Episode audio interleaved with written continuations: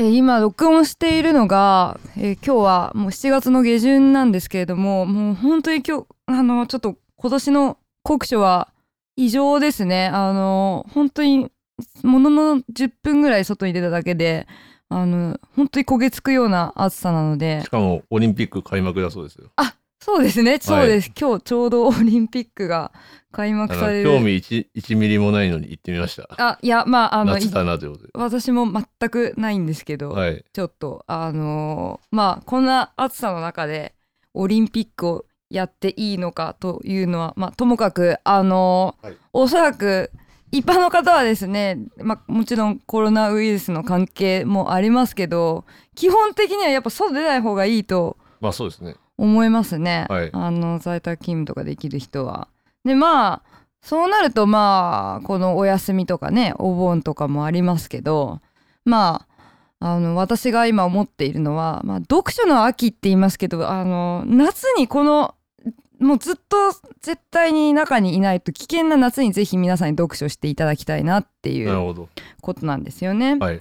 でまああの長い時間使って読書できる時間あ読書する時間が長い時間あるっていうのはなかなかまあ難しいというかまあ1日に2時間も3時間も集中して読むっていうのが難しいと思うので、まあぜひそういう時にあの今までチャレンジしてなかったようなジャンルをチャレンジしてもらいたいなと思うんですよね。まあ、あとは僕なんかはどうしてもパソコンとかスマホを見がちなので最近は極力紙本を、はい、紙媒体を読むようはいにしていて、はいはいはい。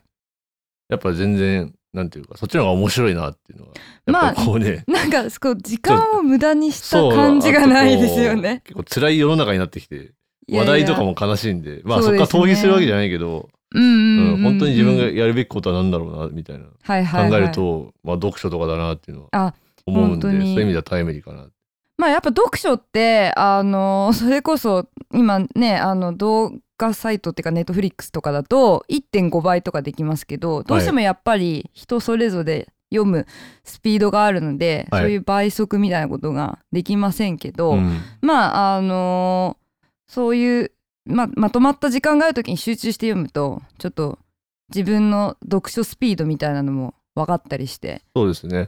いいかなと思うので、まあこういう綺麗事言ってますけどこれ全部宣伝ですよね。あそうです、はいそうですこれは。前振りです、はいこれは。これあの、はい全部本を買ってもらうためのそうです。前振りっていうことで、はい。あの私はずっとまああのえっ、とつあの、えーこう勤めてからですねずっとあのいわゆる小学館さんとかあの集英社さんみたいな 大きいところではなくてはい。あの専門書って我々の業界では言うんですけど小学館の人ですって。別になんかそういうなんかあの ポートフォリオめっちゃ押し出してくる人みたいな そう。新卒で小学館でみたいな。あその後みたいな。あのその後ちょっと雑誌やってみたいな、えー いやもう本当にだからあの編集者ですって結構あのツイッターとか見てくださってる方もしてると思うんですけどはい。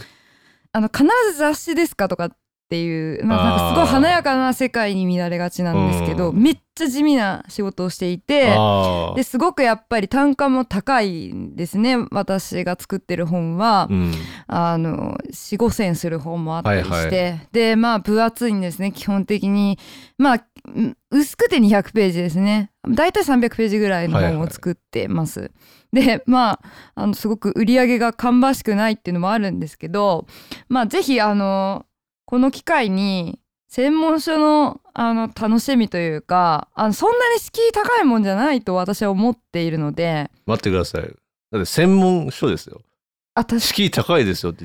そうか。自ら発してますよ。確かに専門書っていうことによってちょっと敷居がまあ高いその感じが、辺の文庫本とか確かに。PH なんとか文庫とか。PHP みたいなあのあはい。新書みたいなやつとか、はい、はいはいはいはいはい。あでも今ほにゃららほにゃららは9割みたいなそういうなんかそういう。あありますね。あの人は見た目がそう。何9割とか、何々をすれば何々人生を変えるルーチンみたいなはいはいそういうのとは違うんだぜっていう感じは出てません？ちょっとやっぱええ。ハイソな感じしまそうすか、ですね。はいはい、はい、あなんかそういうライトなビジネス書の対極にあるっていううんうんうんうん響きですよねやっぱり。もうはいはい。はい大学時代で卒業しちゃう本みたいなね。あーまあちょっとこう自分が自分では買わないし、はいはい、まあ、図書館とかね行かないと買えないしって卒論とかの関係でしかあ仕方なく読むもの。そうですよね、はい。だから図書館で卒論でこう先行文献をとかっていうので使ってる本か、はい。大学の教科書かっていうことだと思うんですけど、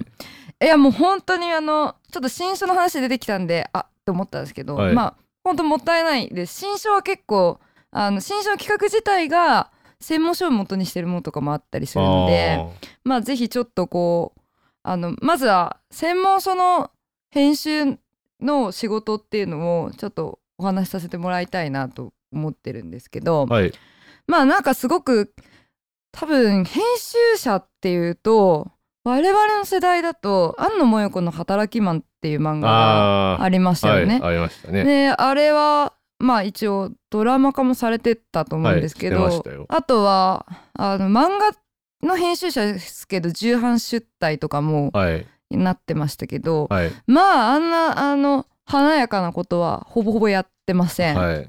であのーまあその看板作家さんみたいなのはまず我々の世界には基本的にはいいません。はい。であのーなんというかじゃあ作家ってどうやって見つけてくるのかっていうとはい。あのちまちま学会っていうのがまあありまして、はい。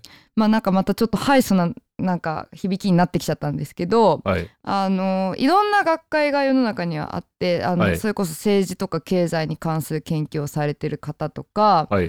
あとはまああの文化人類学とか、うん。すっごい細かいジャンルまでいろんな学会があるところに、えー、と足しげく、えー通ってですねまあなんか面白そうな講演とかされてる先生をちょっと見つけてくるみたいなパターンがほとんどで、はい。あの結構だから土日私たちちょっと仕事してるというかあの、一日やっぱりその講演を聞いたりみたいなのがあってちょっと地味に大変みたいなところはあるんでだすけど。からあれね高校野球の予選に行ってスカウトと一緒ですよね。あまさにそうです、はい。あの子いいねみたいそうそうそうそう。あの本当にそうですね。でまあこんな話しちゃうとあれなんですけど、な。はい。あのまあ前途有望そうなあの若いあの研究者の方に お声掛けするんですが、はい。まああの彼らはやっぱりあのこういう縮小する業界において本は出したいっていう思いはすごくあるので、うん。あのなんていうんですかね。ちょっと印税負けてくれたりとかするんですよね。あのはいまあ本を出しさせてもらえるんだったらちょっと印税安くてもいいですよとか。まあ名声を引き換えにね。そうですそうです、んまあ本を出したっていうステータスを得るためには。あまさにそうですね。ね。そういうちょっと本当に寂しいやり取りが 行われてるんですけど、はい。でまああとはえっ、と大学の教科書とかそういうのも作ってます。はいあの、はいはい。皆さんなんかなんでしょうね。うんなんかまあそういうものに対する恨みはやっぱありますよね皆さんね。あのこうまあ特定の講義に出て、ねまあ、教科書に指定されていはいるそのバカ高い本が。講師の教授の本みたいな、はいはい買ってくださいみたいな、はい5000円みたいな、はいはいはい。バカ高買ったのに単位もらえないみたいなね 分厚くてでなんかあの分厚いからなんかあの持ち込み OK みたいなことをテストの時に言われてもどこ見たいかわからなくて 落とすみたいな。まああのあれも実は裏がありましてね。だからいやそういうお金があの御社に流れてると思うとちょっとそうですそうです。尺じゃないですか皆さん。どうどうなんですか本当にあれは実はあの著者に買い取ってもらってるんですよねあそうなんですね。最初の段階で。ーなるほどなるほどであのインディーのバンドマンと一緒だ。そうですそうです CD 全部買ってあの自分で売らそうまさにないといけない。そう、うん、なるほどね。で買い取ってもらってるからやっぱ先生もちょっと使わないとあの家にね100冊なり200冊なり。もうもうあの ど専門書の先生はインディーバンドマンなんです。インディー系バンドマンと一緒。必インディーインディー系バンドマンはまず家に CD が積まれてないと一人前とは言われないんです。よなるほどなるほど、あだからインディー系インディー系研究者っていうかあのそう専門書の先生はうん家に積まれてやっとはじ独り立ちのあれが始まるって感じですね、なんか音楽業界に似てる気がしますね。あの似てますね。あライブ出演とかもそうじゃないですか。あはいはい。あノルマのバンドがノルマを取るみたいな、はいはいはい。客が来なくても収益が得られるように。講演会ってだから実質専門書のそういう出版社は、はい。あのなんだろうライブハウスみたいな感じです。あライブハウスとかそうです。だからあの CD 作りますとかね。そうそう学会とか、うんあまあ、学会は大きいのであれなんですけど、あのちっちゃな講演会みたいなのを、例えばその純駆動書店さんとかはいはいはい。でやってる時ってあると思うんですよ、なんかすっごい安い値段で、うん。1,000円ぐらいで、やってますね。あれも要はライブハウスなんですよ。であのあのち小さな規模の、まあ、小さな箱のライブハウスで安めでやってでもなんかまあ来てもらえないかなってう。いう。んでまあそそこで反則をかけてうん。サインとかもしてもらうっていう、なんかあのちょっとまあ通りがかりの人が来てくれないかなっていうああの一縷の希望を持ってるんですけど大体来ないっていう。ー だからまあちょっと結構ライブハウス近いのあるかもしれない。あです一応 そういう 狙いがあるんですか？ありますあります。完全に内輪だと思いますよあれは。旗から見たら。いやまあ一応あるんですようん。ねでなんかあのまああのちょっと専門書のはんあの出版社っうん。てすごくそういうの弱いんですけど、うん。あのツイッターとかも細々とやってたりするんですね。ああのフォロワーが本当に1,000人にも満たないような状態でー。ああの細々と告知とかしてたりする。なんかそう言われると僕なんか反感ビーキだからね、はい。うん。反感ビーキだからカープファンやってたみたいな感じがあるんですけど まあ応援したいですよね。あそね本当にあの、細々そとう。打倒まあサンマーク出版みたいなあそういうね。まさに。うん。高菜の馬場にあります。これ怒られますかこれこれカットですかいやだ大丈夫です大丈夫ですあのまああの電車の広告電車の広告イライラするんですああいうのなんかわかります。あの、うん。こうちっちゃいねあのシールどうして出てきちゃったんだろうっていう、ね、なんかコーヒーが冷めないうちにみたいな。あはいはいはいはい。なんか3度泣きますみたい小説とかね、うん。自己系なドラ泣きとかね、か3度泣けますとかそういう僕嫌いなんで。ああの略しちゃう、うんやっぱ冷静に専門書を読むみたいな方がね、あはいはいいいと思いますんでいや本当にあの今すごく藤木さんが音楽業界に近いって言ってましたけど、はい確かに近いなっていう気はしてきました。だからなんだろう知性の盛り上がりとかその売れ行きに依存するんじゃなくて、もう一定のその出す利益が決まってるっていうかあ一回契約したらそうですそうですそうです。あとはこうなんだろうけ市場に委ねるとかねそういうわけじゃないってことですねあそうですすそうです。ごい硬い商売っていうかね、はいもうあのーまあたまにごくまれにそういう本があの偶然に生まれることっていうのはうん。ああるそれとてもいい。ですけど、面白そうあのーそうじゃないまあ基本的にすごくやっぱりニッチなことばっかりやってる方が多いんで、ん。なんかおいおいおしゃべりできればと思いますけど、あのーまあ目に触れることがないです。あと基本的にあのーちょっとまあ若干脱線しますけど本がつくまあ本を作るまでは基本的にそのちまちまちまちまとうん。文献が合ってるかとかあの、まあ、もちろん手に派とかもいますけど、はいあのいわゆるあのこれが正しい情報かっていう正しくない情報を出しちゃうと、あの一般書よりかなり危険なことになっちゃうんですね。我々の業界今の時代すごい大事じゃないですか。そうなんですよ、うん。そう。あのもう上げ足取られちゃうので。僕大学大学行ってよかったなと思うのは、はい。そういう、まあ、今でいうファクトチェックみたいな。あそうですそうです。そういう仕草っていうんですかね、はいそれが身についたっていうのがあってやっぱネットとか見ても追いますもんね。あちゃんとこれのソースはどうななんだとか。あの、まあ、根拠となるいあの一次文献とか、うん。あのって何なのっていうのがすごく大事なので。ええ。まあまあ大学って言いましたけど結構卑近な話っていうかはい。ウィキペディアとかもそうですよ。あそうですそうです、そうです。ちゃんと出典があったりするんで。で追っていくとちゃんとあったりとか、はい。その該当のページが見れたりするから。だからそういう意味ではすごくなんだろう。まあ今の時代に合ってますよね。そういうあ常に文献が合ってるかって見るっていうのはなんか今今の時代の息抜き方じゃないけど、あままあ、情報にこう、ね、左右されないみたいな話につながりますよね。藤木さんがおっしゃってるのはあのちょっとこの後魅力として語りたい一つのところでもあって、はい。まあやっぱりあの私たち編集者も先生あの著者の先生方もそのファクトチェックっていうところは研究の一環としてもあの本当に相当まあ研究者なのでそればっかりやってる人だから、うん。あのしっかりしてるのではい。あのし基本的にその主観っていうかあの根拠のない主観っていうのが絶対に入ってこないんですね。そうだからだ主語とか大事ですよね。そうそうそそううそう。あの私はっていうのがあのこれはもう細かな話で裏話みたいなんですけど、うん。専門書では私はっていうのは初めにと終わりにしか使わないんです。なるほどね。あの序章とかあの第一章が始まると筆者はとか著者はっていうあの一人称。一人称つまりあの主観は絶対に入ってこないので、うん。あの筆者の主張っていうのはもちろんその本の中に入ってくるんですけど、あのまあ、基本的にはファクトチェックが行われて根拠がある中でこういう筋道が立っているのではなかろうかっていううん。推論なので、まあ、そういうロジックを立ててる文章になるわけだから私はこう思いますじゃねえんだよって話あですね。そうですそうじゃなくくてこうこういうこういう結果こうなりましたとかね、はいまさに。それそれの根拠としてはこういうものがあってみたいはい。そうなんです。だからまあちょっとさっきさアーク出版さんとかとは多分被らないかなって言ったのは そういうところでまなあまた上塗りしていくんですね。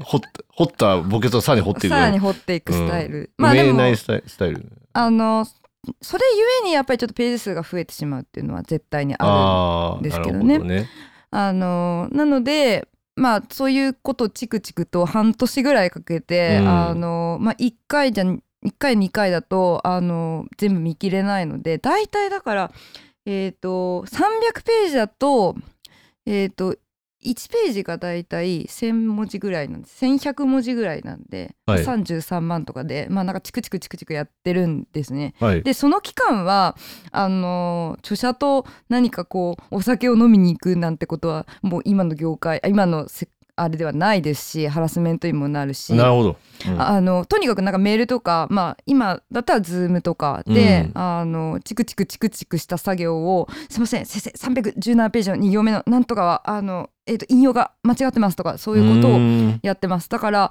かなりなんというか重箱の隅をつつくような、ん。あれなので雑誌ももちろんそういうのあの構成っていうのはあると思うんですけど、うん。あのそっちの方が我々編集者がメイン。あだからすごく地味なんですよね。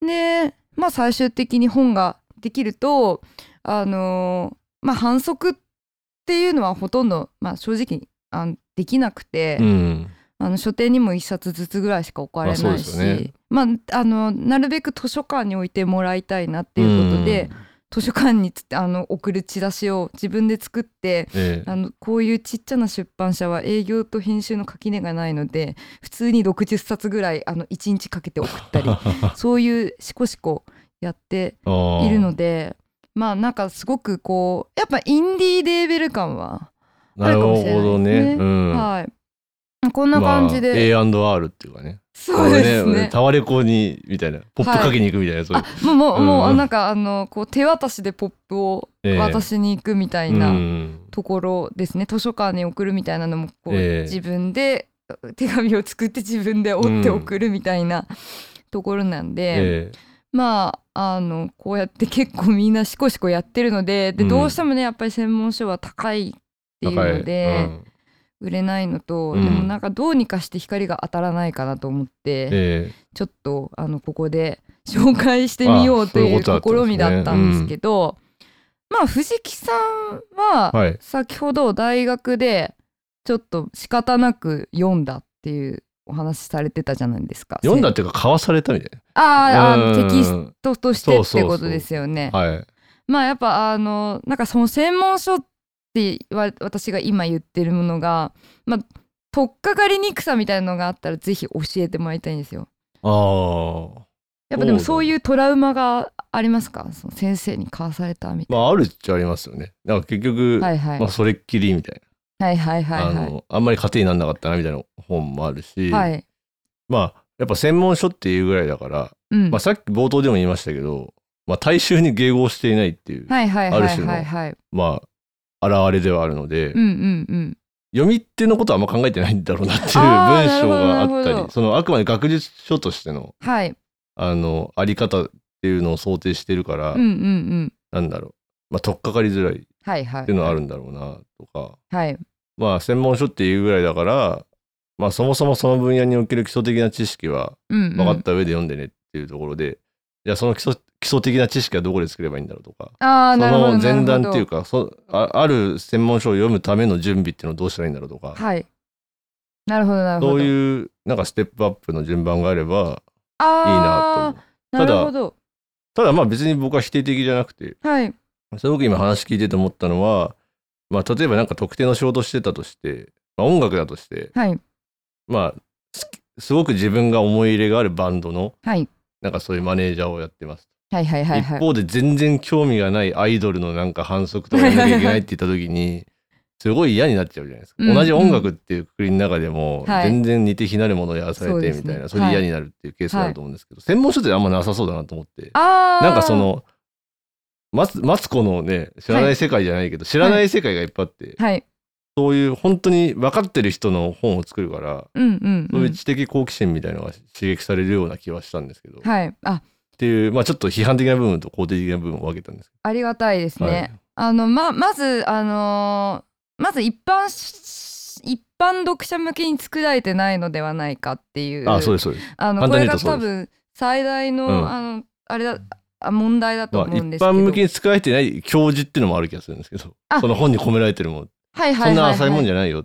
あーなるほど。えっとあのまああの担当直入に言っちゃうと基本的にはやっぱりその一般読者に向けて作られてるっていうには言いづらいとは思います。うん。であのただえっとちょっとここと矛盾するのが、はい。えっと基本的にのあの博士論文を元にしたものとかあとは論文集であるとか、はい。あとはまあ書き下ろしみたいなごく稀にあるんですけど、はい。あの基本的には論文が元になっているものが多いので、あのま前なんていうかその前段の知識が必要なんじゃないかっていうのは実はそんなにいらないんです。あなるほど。というのはあの大学で卒業論文をあの書かれた方は多う分なんとなくお分かりだと思うんですけど、えっ、と序論があって先行研究っていうのを必ず紹介しなきゃいけないと思うんですが、あの先行研究を紹介する部分っていうのが必ずやっぱりあってですね、うん。であのちょっとその歴史というかですね例えば何かその一つ、はいはいはいありますねはい、あの研究するテーマに近しいものの歴史であるとかっていうものを、まあちょっとここめんどく読むのめんどくさいなとは思うところではあるんですけど一応説明はしてもらってるんですね。うんでまああの編集者としてもそこの説明が甘いっていうのはあの指摘してるので逆にそこの説明が甘いとうん。あの後に続く論があのじゃあ何と比較してこれは良かったんですかっていうのうん。が査読の段階で、うん。あのよくわかりませんねっていうことでもうちょっと増え増やしましょうかとか、うん。っていうのはまああのきちんとした編集者だったら言ってるはずなのであのそれなりにあのまあきちんとこう多少売れてる専門書とかだったら、あのそこは分かりやすくなってるので、うん。あのまあなんか前段の知識がないとちょっと厳しそうだなっていうのはあのよく言われるんですけど、うん。あのもうわ私も今やってるジャンルがバラバラで、うん。保育の本をやってみることもあるし心理学の本をやってみる時もあるしうん。全く違うジャンルの時も、政治経済みたいな時もあるんで、はい。ただなんとなくあの先行研究をあの編集作業の中で追っていけばああこういうことをこの人は言わんとしてるのだなっていうのはうん。わからないってことはなくて逆に言えばあのそこを読んでわからない本は読まなくていいです。はい、あのあまりそれはいい本ではないかもしれないですね。あーはいはいはい、うん。まあそういう著著者の差はありそうですよね。それは、うん。あの残念ながらすごくあります。一番やばい人ってどんな感じですか？一文がめちゃくちゃ長いなんか僕はなんか専門書じゃないですけど菊池成吉的なねそのなんかいつまで続くんだこの文章みたいな、はいはいはい、うん。あのあのそういう方もいましうんたけど、一番参ったのはなんか点が多すぎる方がいらしてあやっぱり。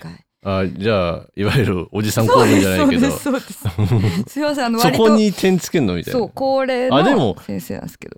でそう点多いのってすごくこうなんだろう。トラディショナルなオーラないですか？なんか論文っぽいっていうか。そうなんです。ですよねですよね。そうなんです。だからここで話題を区切っているぞっていうことをうん。多分、うんあの言いたいんだと思うんうんですけど、だからおじさん公文は研究的な側面からのその 文章構造であってあれは揶揄されるもんじゃないっていう説がまああのただまあ不適当なところに点がついついてるっていうのはやっぱりおじさん公文はあの点多すぎるうんっていうのは多分まああのあれはちょっとどうなんでしょうね。えトラディショナルなものというよりかはどちらかっていうと、ええ。あの話が脱線しちゃうんですけど、ええ。赤ちゃん的なものなのかなと思ってる あど。じゃあもういいです、ねもうもういいです。じゃああの はい。あ全然違うと思う。んで、じゃあいいです、まあなのであのちょっと点があのとにかくでも読みにくい専門書っていうのは合わないんだと思ううので、んやめた方がよくて。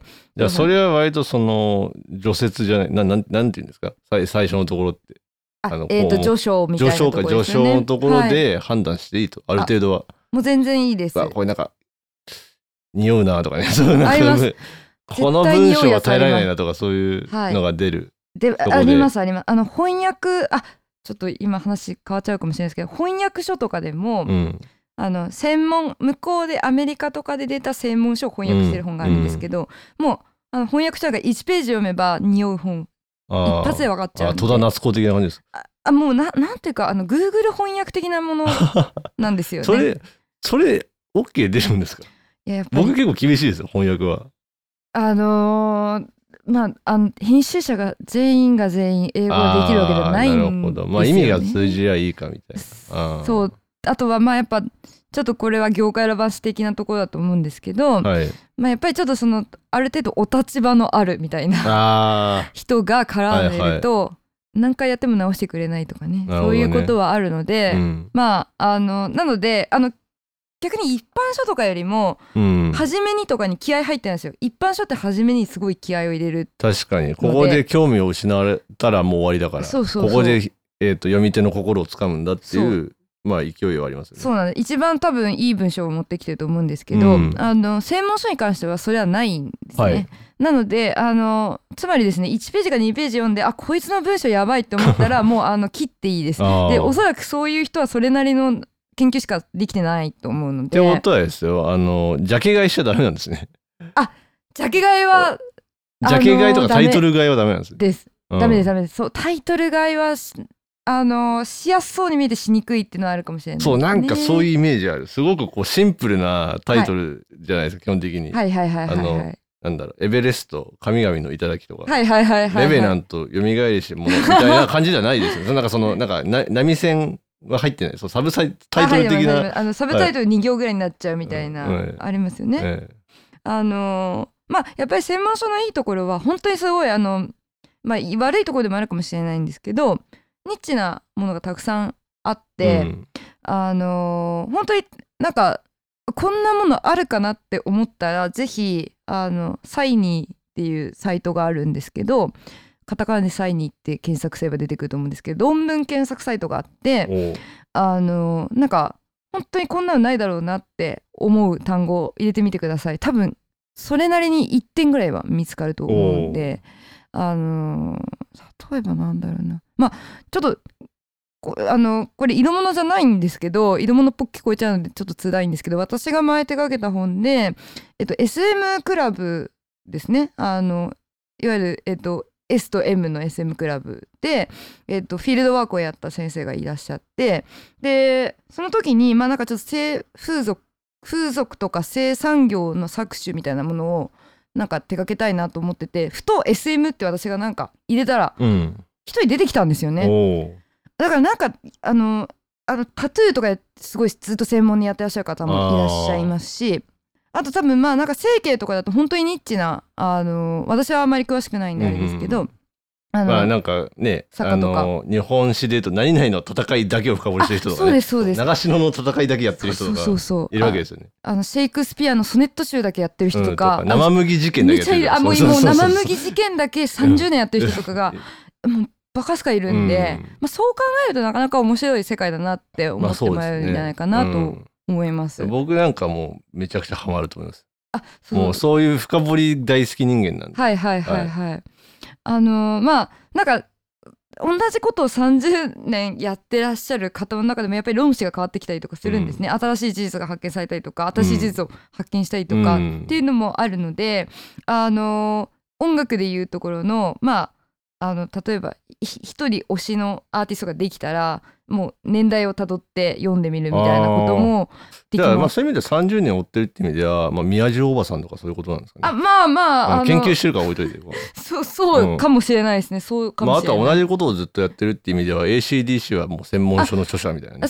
ハードルックを、ハードルックじゃハードロックをね、はい律儀に45年みたいあな。そうですだからあの形としてはやっぱりこうずっとコツコツと ACTC 的なあのまあやってることというか研究の手法みたいなのがこうそうそう大きく変わるわけじゃないんうでね、ん。やっぱりあの ACDC なんですよね、うん。でも ACDC もやっぱりなんかちょっとその年代によってねあのファンが変わったりとかするじゃないですか、うん。こう微妙な差みたいなところが分かったり。そう微妙な差はあるんですそうそうそうそう、うん。っていうのがあのーまあやっぱちょっとこう音楽マニアの方とかにはやっぱり専門書は響くんじゃないかなって今ちょっとお話してて、ーまあそういうなんだろうファミリーツリーとか時代性とかジャンルとかでファミリーツリーやばいですから、ね、知ってる人ははいハマると思いますよね。はい、うん。もうファミリーツリー気になり始めちゃう。あまああのちょっと先ほどお話しした先行研究っていうところの、まあうん。ページがあって、うん。あの先行研究をしっかり追っていくとファミリーツリーみたいなの見えてきちゃうんで、うん。なんとか先生のなんお弟子さんのなんとかのかんとかのみたいなのが、うん。やっぱりこうそれこそ。あーまあ哲学とかそうですけどね。あまあアリストテレスの弟子がいあてそうそうそうそう、うん。でも基本的にやってることそうなんです。どの学会でも。でまあそういうのがちょっとしがらみになっちゃったりすることもあるとは思うんですけど、はいはいはい。まあそれもやっぱちょっと音まあ楽それもどこもありりますよね。近い落語とか伝統芸能とかなんかそう。あそうそうそうそう。何々派とか何々系。なんかそっから抜け出せないみたいなのは。違うことやろうとすると怒られるみたいな。あそうそうそうそうそうそう。やめなさいみたそいな。の研究手法はうちでは認めませんみたいな、はい。そう。でもなんか結構やっぱり今は割と専門書と一般書の間みたいなのがそれなりに出てきて、うん。あんまりお偉い先生が「あ何々はやめる」とかって言いづらくなってきてるんですあー。ね。それはとってもいいことで、うん。例えばまああの別にこうあのこれディディスでもないしあのうん。褒めるわけでもないですけど、あの例を挙げて言うと、まあ、有名どころで言うとあの岸正彦さんっていう方とか、はい。はあと哲学で言うと、まあ、国分光一郎さんとか、うん。あの辺の方たちがあのーちょっと専門書十分書ける人たちなんですけど、うん。それをかなり噛み砕いてさらに先行文献とかを取っ払ってうん書いてくださったっていうのがあったので、うんまあなんかあのじゃあちょっとそっから読んでみようかなあのあ本当にそういう形でもいいです。それで言うとあの伊集院光が出てるあのうん「百年名著はいはいはいはいはい。に」でその紹介してくれる人として出てくれる人ってまさにその架け橋だと思うんです。そのそうですそう専です。門書とその、はいまあ、文庫じゃない新書とかのちょうど間に行ってくれるっていうか、あ噛み砕いてくれるすごい良心的な人たちはい。だと思ってます。まさにそうです。岸さんもそうですけど。あはい。岸さんも「100分で名著ディスタンクション」っていう本でやっていて、僕持ってますよ。あの NHK のやつあれめっちゃ面白いので。めちゃくちゃ面白いあの僕ら特あのこのリスナーはめっちゃ響くと思う。あそう響くと思いあます。の文化資本的な話はいですあのディスタンクションの話をすると止まんなくなっちゃうのであれですけど。あそうですね。これちょっとやばいです。でもあのーはとにかくあのシリーズは本当に良くて、あうん。のぜひ専門書を読みたいなってこれ聞いて思ってくださった方に読んでもらいたい。そうん、だってあれ500円で買えるんいですよ。や安い安い。NHK テキスト扱いだから安いそうそうそう。ででも内容がかなりしっかりしてるうん。ので、まあ受信料の値段から言うとタダにしろと思いますけど。あまあまあそれは置いといてそれは置いといてはい。そうそうそう。でもあのあれをあのテキストだけ読んでも別に全然わかるんですよ。あのテレビ見なくても。そうちゃんと監修してるからね。そうそうそう、うん。あの多分岸さんとか岸さん書いてんだなっていう文章だったんで。確かに。あのーぜひあれを読んであなんかまあ500円だから買ってみようかなって思って、うん。であよかったら図書館でまず借りてみてください。なるほど。であのーすごく私たちの業界としてありがたいのはあの皆さんに高いお金を出して買っていただくのではなくてですね図書館に買ってくれっていうリクエストをあしてほしいんです。はいはいはい。そうなんです。やっぱりあの5,000円の本とか6,000円の本とか買ってくださいとは言えませんから、うん。あのでも図書館に入るとあのーまあ図書館が買ってくれるんで売り上げにもなりますし、うん。いろんな人の目に触れるので研究者の目に触れることも増えて、うん。研究者仲間で買ってくれたりすることもあるんで研究者はやっぱ必要だったりするんでね、うん。あのーぜひあの買ってくださいとは言いません。あのだから高いからやめようって思ってる人はうん。買わなくていいです。図書館で借りてください。ちょっとそれが。政治的な話になるんですけど、はい。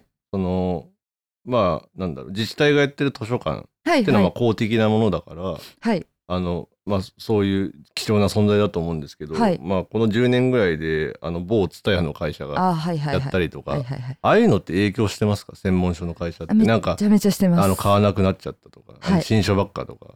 めちゃめちゃしてます。なるほど。やっぱり、あのー実はそういう蔦屋が絡んできたりとか、うん。あとはまあちょっとちょっとこれはあんまりあの言えない会社が絡んできたりとかうん。あって、あの基本的に今もう公立の図書館にいる方は、えっと司書さんではあるんですけど資格は持ってるんですけど選書能力が多分ない人たちああですのまあまあなんあかペーパードライバーじゃないけど。そうですそうですん 資格は持ってるけど、はい。実務には響かないそうですそうですそうです。だからまああのアルバイトあの本屋さんもうん。アルバイトの人は、あの本を並べられないじゃないですか、そういう感じだと思ってもらえばよくて、あの大元の会社がこれを入れるっていうのをもうあの動かしてきちゃってるんでやっぱり入らなくなってきちゃってます、うん。なのでやっぱりあのこれが読みたいなっていう方のリクエストがないと、うん。あの高い本はた特にうん。あのか図書館にすら買ってもらえないっていう、ん。あのあれがあったりもして辛いのでだから、お願いしまあ、僕の思想になっちゃうんですけど、はい、まあ新書とか買えばいいと思うんですよ、はいはいはいはいはい、うん安いから、うんうん。でも専門書はよ簡単に買えないんだから、はい。みんなの税金を使って買いましょうっていうのがそうですそうです。すごく知的な振る舞いだと思うんであすけど。もう本当それでいいと思います、であのあなたの住んでるあのところの知的財産が増えるわけです。そうそう。だからまああのこう貢献してると思えばいいと思います、うん。なんかあの選書できない選書できない図書館の代わりに俺が選んでやったんだぐらいの気持ちでいいです。うん。あのというかそう言ってもらいたいなと思います。やっぱり選書できない人たちが増えてきちゃってるので、うん。あのどんどん衰退する一方であのまあちょっと最後に言いたいのはさっき新書の話をはいちらちらとしてると思ったはいんですけど、結構新書のあのヒントになるのが専門書だったりしてまして、うんうん。あのなんかあの人生を変える100のルールとかそういう本にはならないんですけど 例えば歴史の本とかあの歴史の新書とか出てくると思うんですけどね、はい。なんか織田信長関係とかね、うん。ああいうのは割と専門書で名の通った先生にお願いをしてうん。もともとあった本を例えば330ページあった本をうん。分量的にはキュッと100ページぐらいにまとめて安く売ってくれてるみたいはいなことがあるのうで、ん。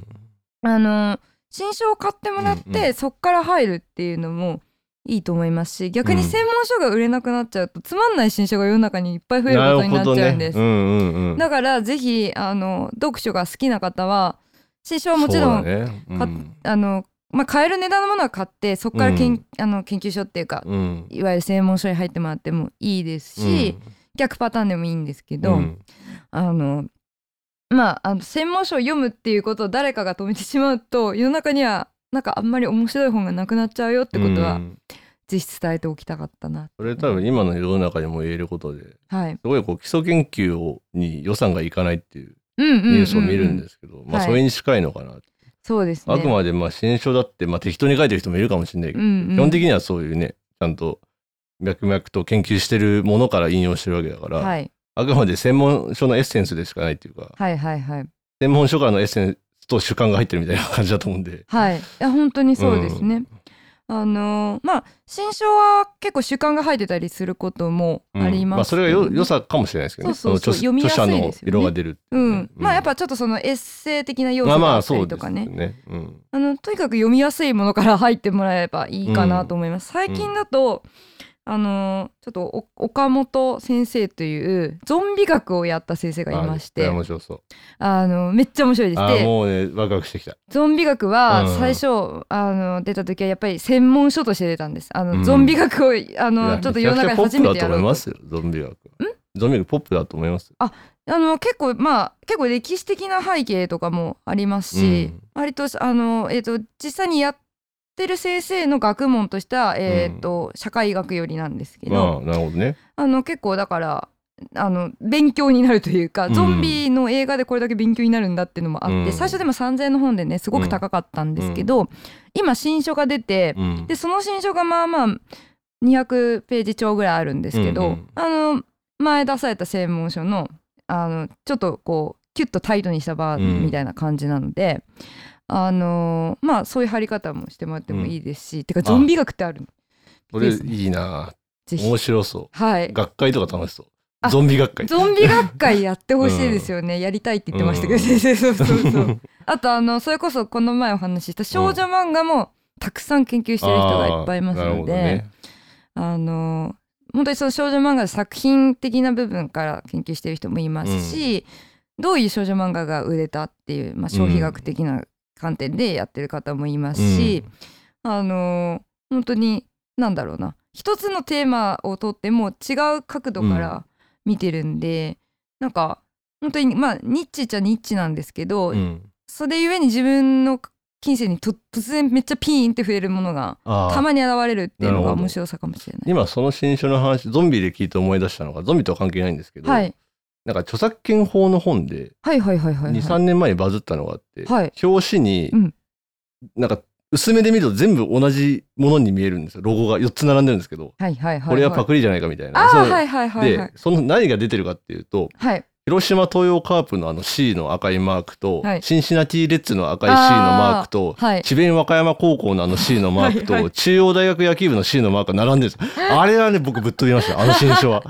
これはあもう。の多分野球わかる人だったらわかると思うんはい。赤字で C まほぼ一緒なんでそう。そう。あほぼっていうか一緒なんで、うん。そうそうそう。これはあの法に触れてるんじゃないかみたいなはいはいはいはいはい。出だしから入るんですけど。でああいう切り口は最高ですね。うんうんうん、うん。だからまあなんか新書になるとあのやっぱ売れなきゃっていうのが出てくるんで、なんかこう研究が切り口がすごいいいところにこううん。表紙にしたりとかね,、そういうのがあるんで入りやすいかもしれないですよね。いやいやなんかというふうにまあ結構熱意を持って喋ってるんですけど、はい。まああのなんか一番言いたかったことは何だろうなって思ったんですけど、はい。なんか野球の回とかでもちょろっと話したかもしれないんですけど、はい。あのーまあ最初のオープニングでも話しましたけどどうしても読書ってああの1.5倍速みたいなことができないんですよね。うんうんうん。でまあだからすごくこうスローな文化ではあると思ってて、でまあなんかやっぱすごいこう一日に何かをやることがまあ複数あるっていうこういう世の中では読書ってすごくしにくい。あとやっぱ専門書の難しいところは隙間時間で読むっていうのが結構難しくて。そう思ったのがでかいですよね、基本ね。でかくないですか？あそうです。大きいです。あのえ英語サイズっていうんですけど英語まあだから普通の単行本より一回り大きくてかつあのソフトカバーじゃなくてハードカバーであることが多いので、重たいし持ち歩きにくい。だからやっぱ隙間時間で逆に言えば隙間時間で読むためには作られてはないんまあそうねそれはそうですよね。そうそうそう。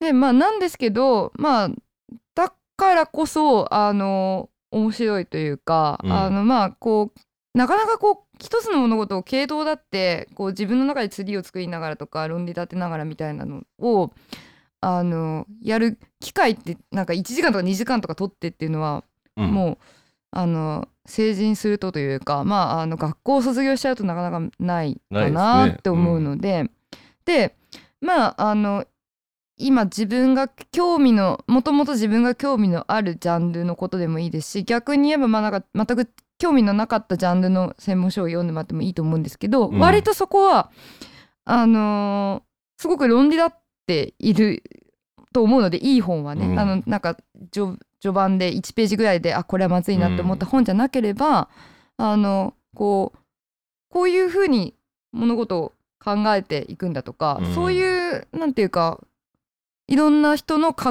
え方の道筋みたいなのが一番見えやすいなと思うんですね、新書とか小,、まあ、うん小説とかよりも見えやすいもので、まあ、それがすごく知的好奇心を一番くすぐるところなんじゃないかなと思っているので、まあ、ぜひこのクソ暑い夏、うん。あの2時間3時間ぐらい取って読んでもらいたいなって思うんですけどね。いや本当に大事なことだと思って、うんもうロジックがぶっ壊れてるじゃないですか今の世の中。そうなんですよ。ロジックを無視してるやつが強いみたいな。そうそうそうそうそう、そうなんですよ、ね。だからもうロジックについて考えたりとか説明するのに疲れちゃいましたよね。うん、通じないからあのーね、そうそう多分、うん説明するのも疲れてると思いますし、うん。やっぱりあの今お話しされてるロジックがぶっ壊れてる方が強いっていう感じになっちゃってるんですよ。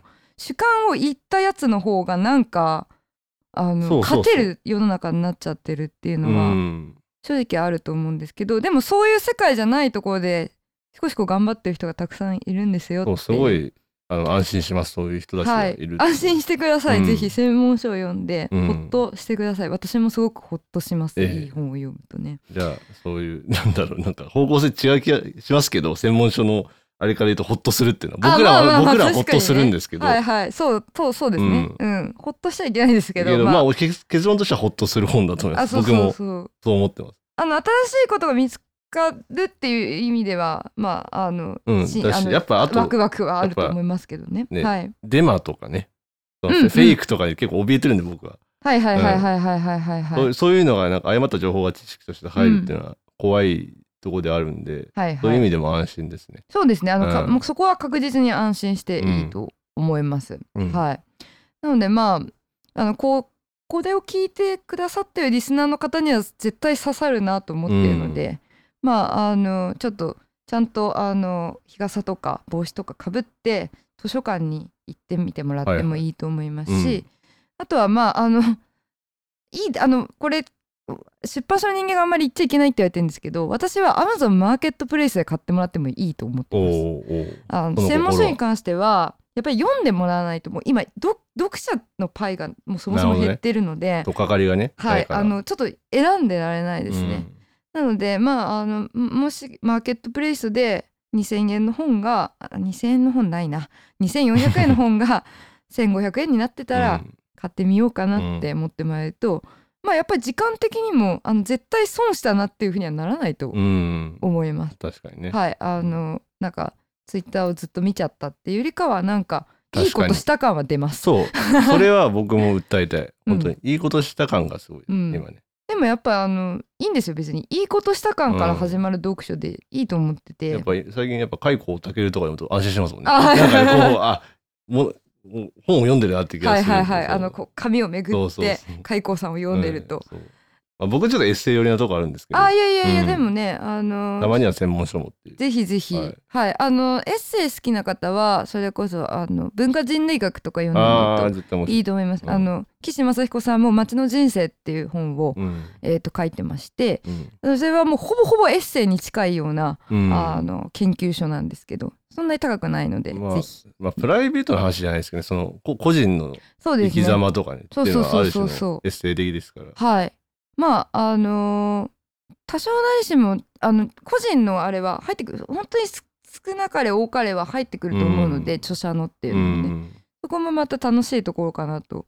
思います。なんか、うん。あの分かりやすくないんですよ。だからその著者のなんか癖みたいなのが、うん。分かりやすくないところが多分皆さん好きでしょって言いたい。そこれ聞いてくださってる皆さん好きでしょって。うん言いたいので、そうですね。はいぜひあもっともっと宣伝していいんですよこの本がとかね。あほん皆さんどれを買えばいいんだろうと思ってはですあーまあまあそれよりはあれかさっき言ったみたいに検索してみてください。そうですねあのただまあじゃあ一冊だけしあの自分が手がけた本であのこの前のと絡みであの手がけた本で「少年少女の誕生」っていうのを昔やったんですけどこの本英語版で450ページあるんですけどめっちゃ分厚いんですけどあのまあ少年雑誌と少女雑誌を調べてる人があのまあもう全国各地からあのすごい昔の大正時代とか、うん。あのまあ、あの戦前のですね、うんうん。あの少女雑誌のあのめっちゃ分厚いファイルあの、うん。研究室行ったら見せられてですね、はい。こんなに集めましたと。うん。でなんかこの表紙からあの統計を取りたいとかって言って、まあ、なんかすごい熱意のある先生ですね。であとなんか読書欄とかもう熟読してんですね。であの読書欄から見えるあの読者傾向とかですね、うんまああの本当にこうとにかくオタクだったんですね先生が。あの、うんうん。いい意味ですよ。うん。ねまあなんかそういうオタッキーなことをずっと歴史的にあの少女漫画が少女漫画雑誌が出てくるまであの書いてる大著がありますので、うん。あのこの本もめっちゃバカ高なんで4,000円以上するので、はい。ぜひ図書館に、はいはい。あの行って借りてみてください。宣伝でした。はい 非常に綺麗な宣伝でしたのではい、じゃあこの辺でということで。はい、あのぜひあの夏は読書にあのちょっと勤しんでもらえたらなと思います。というわけで今日のゲストは見た感じでしたね。確かに。僕は MC みたいいやいやありがとうございます。はい聞いていな。ただいて。はい、いやすごい楽しかった。はい、ぜひという。わけでなあの読書といえば夏ということではい、もう読書といえば夏です。はい。はいじゃあクーラーの効いた部屋で皆さんはい読んでください。ありがとうございありがとうごましたざいました。